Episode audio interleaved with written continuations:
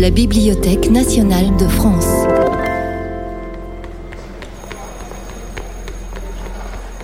Le théâtre est un art du vivant, et il trouve son essence sur scène. Les acteurs bougent et parlent. On pourrait donc croire qu'il faut ses yeux et ses oreilles pour comprendre un spectacle.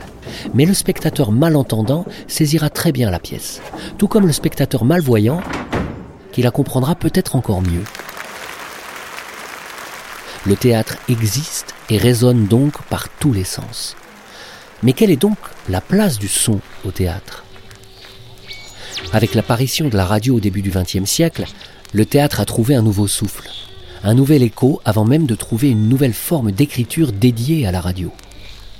Et la radio, c'est son principe, se repose sur l'ouïe comme unique sens comme l'illustration parfaite que le théâtre peut exister non pas sans la scène, mais uniquement par le son.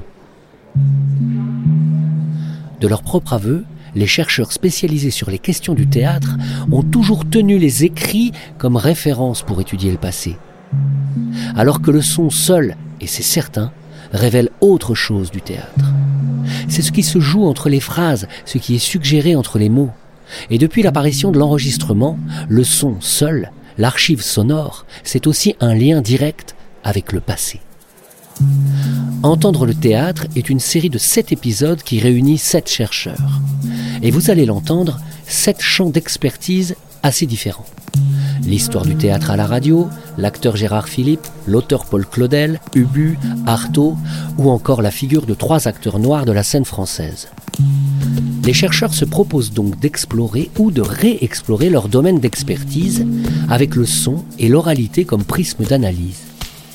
L'axe qui les réunit serait cette envie de réapprendre à entendre les voix du théâtre.